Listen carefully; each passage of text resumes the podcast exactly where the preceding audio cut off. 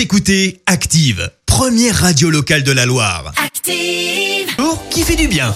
Et ce matin, on s'intéresse au beau geste d'un homme pour une commune de Mayenne. Oui, il y a quelques jours, la commune de Vège, à l'est de Laval, a eu la surprise d'apprendre qu'elle allait recevoir un million d'euros dans quelques jours. Alors non, le maire n'a pas joué au loto ou à l'euro million, pas du tout. C'est en fait un homme, Marcel, 91 ans, qui avant de mourir en mai dernier, a décidé de léguer sa fortune à cette commune.